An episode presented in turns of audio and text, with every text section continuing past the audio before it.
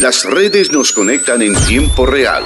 Nos muestran, te muestran. Síguenos y quédate conectado a la mejor temporada del año.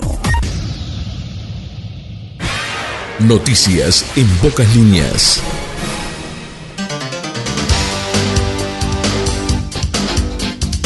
Hola para todos, buena jornada del martes. Aquí estamos en este 3 de enero de 2023. Aquí estamos para acompañarte algunos minutos con las noticias en pocas líneas. Te contamos cómo estará el tiempo en la jornada de hoy, martes, una máxima de 33 grados, una mínima de 17 grados, con cielo mayormente despejado. El sol salió 5.46, se ocultará a la hora 20.07. Vientos a 16 kilómetros en la hora, humedad del 34%. Noticias departamentales. Comienza jueves en el patio en Casa de la Cultura de Carmelo con la organización de la Intendencia de Colonia a través de la Dirección de Cultura. Da inicio un clásico de la ciudad de Carmelo para la época estival, jueves en el patio, en el marco de la propuesta La magia de un gran verano. Una edición más que bajo la coordinación de Casa de la Cultura de Carmelo conjuga la realización de ocho eventos en los jueves de enero y febrero donde se podrán disfrutar de actividades la música, el teatro, la danza y el canto se hacen presente para poner en valor un espacio patrimonial y cultural del departamento y la promoción de los artistas que se hacen presente. Olla popular de Nueva Palmira llamado Asamblea se llama Socios y Colaboradores a la Asamblea Extraordinaria que se realizará el 10 de enero a la hora 19.30 en el Club Palmirense. Firma el comunicado la Comisión Directiva. Desde la ciudad de Carmelo hablamos del teatro de verano que se va a techar y poner a nuevo y en condiciones para que se realicen allí espectáculos en Carmelo. Ubicado en el predio del Parque Bicentenario, el teatro de verano se va a acondicionar, se va a sacar a las personas que allí viven ahora y se va a refaccionar y adecuar para ser utilizado.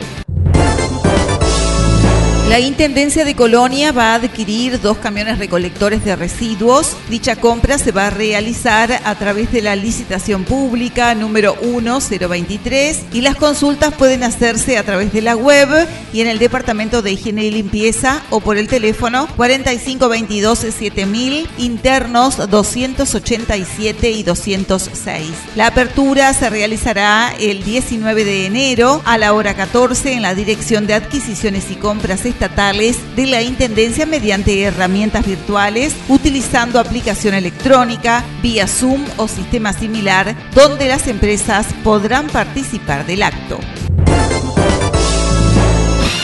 Información nacional. Buquebus tendrá en 2024 el barco de aluminio más grande del mundo. En el astillero australiano se construirá el barco de 130 metros de eslora para Buquebus, un cliente de larga data que operará entre Argentina y Uruguay. El buque terminado será el transbordador de aluminio más grande jamás construido y el noveno buque para el valioso cliente sudamericano de esta empresa australiana. El ferry de 130 metros se unirá a los otros barcos que ya prestan servicios en varios puertos del Río de la Plata entre Argentina y Uruguay, con unas probables 13.000 toneladas brutas de registro. El buque de 130 metros de flora y 32 metros de manga transportará 2.100 pasajeros y 220 coches. Se prevé que el nuevo barco de buquebús 096 tenga una velocidad máxima de más de 40 nudos. Uruguay comienza el año con 8.285 casos activos de COVID-19. La positividad fue del 31,5%, cifra más alta que la que se había visto en la anterior semana de diciembre, cuando fue del 30%. Uruguay comenzó el 2023 con 8.285 casos activos de COVID, según el informe semanal presentado en la jornada de este lunes por el Ministerio de Salud Pública. El documento emitido por la cartera detalla que entre el 25 y el 31 de diciembre se llevaron a cabo 28.464 test, de los que 8.957 resultaron positivos. Hasta el momento hay 8.285 personas cursando la enfermedad, 654 más que las que lo hicieron entre el 18 y el 24 del último mes del 2022. Por otra parte, en la última semana de este, personas fallecieron a causa del el COVID, lo que suma un total desde que comenzó la emergencia sanitaria de 7.570 fallecidos. Intenso comienzo de temporada en Punta del Este. El diseñador y empresario Raúl Coe contó cómo están viviendo esos primeros días de enero en el principal balneario de Uruguay. El balneario Punta del Este, uno de los principales del país de la temporada de verano, tuvo un comienzo excepcional. Así lo afirmó el subsecretario de Turismo Remo Monseglio con cifras altas de ocupación hotelera, pero también a nivel inmobiliario y del puerto. El diseñador, proyectista y empresario residente de la zona, Raúl Coe, para intercambiar sobre cómo se han vivido los primeros días del 2023 en la ciudad del departamento de Maldonado y sus zonas aledañas, dijo que fue un comienzo excepcional. Ingresaron al país 276.514 personas entre el 22 de diciembre al 1 de enero. El principal paso fronterizo que utilizaron para entrar al país fue Fraiventos y la mayoría son argentinos. Además, hubo un incremento del 250% en relación a los ingresos en el mismo periodo de la temporada pasada. Ismael, el primer bebé que nació en el Pereira Rosell en el 2023. Ismael pesó 2 kilos 763 gramos. La mamá tuvo las primeras contracciones a las 4 de la tarde del sábado 31 de diciembre. El primer bebé del 2023 en el Hospital Pereira Rosell es Ismael. Nació en la jornada del primero a las 2 de la mañana. Información internacional.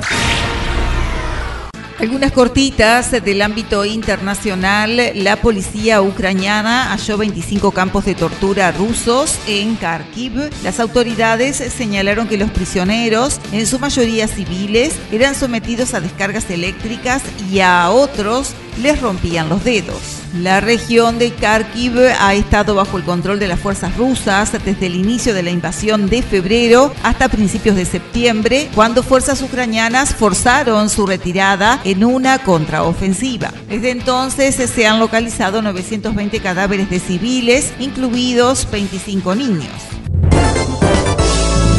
Chile comenzó a exigir PCR negativo a los viajeros procedentes de China. Se suma así a otros países como Estados Unidos, Italia, Japón, España o Francia con la misma medida para evitar la propagación de la subvariante BF7 que durante la última semana provocó el contagio de millones de personas en todo el mundo. Deportes. En deportes, Alejandro Apud no será el entrenador de Plaza Colonia en 2023 por motivos personales. El Pata Blanca deberá nombrar un nuevo director técnico. Por el momento, Sebastián Díaz, exjugador del club, dirigirá en forma interina. José Luis Rodríguez viajó a Brasil para cerrar su fichaje por el Vasco da Gama. Al llegar al aeropuerto de Río de Janeiro, el ex nacional aseguró que está muy feliz, firmará por cuatro temporadas con el Vasco. Peñarol hizo oficial la contratación de Leo Coelho para la próxima temporada. El zaguero, con pasado recién internacional, se transformó en el nuevo futbolista Mirasol. Genaro Gatuso, entrenador del Valencia, reconoció que quiere fichar a Nait Hernández. El italiano aseguró que desde el conjunto español se contactaron con el representante de Nández, pero dijo que hay que hacer números. Hasta aquí hemos compartido las noticias en pocas líneas en esta jornada del martes correspondiente al 3 de enero de 2023, un encuentro similar en la jornada de mañana. Gracias.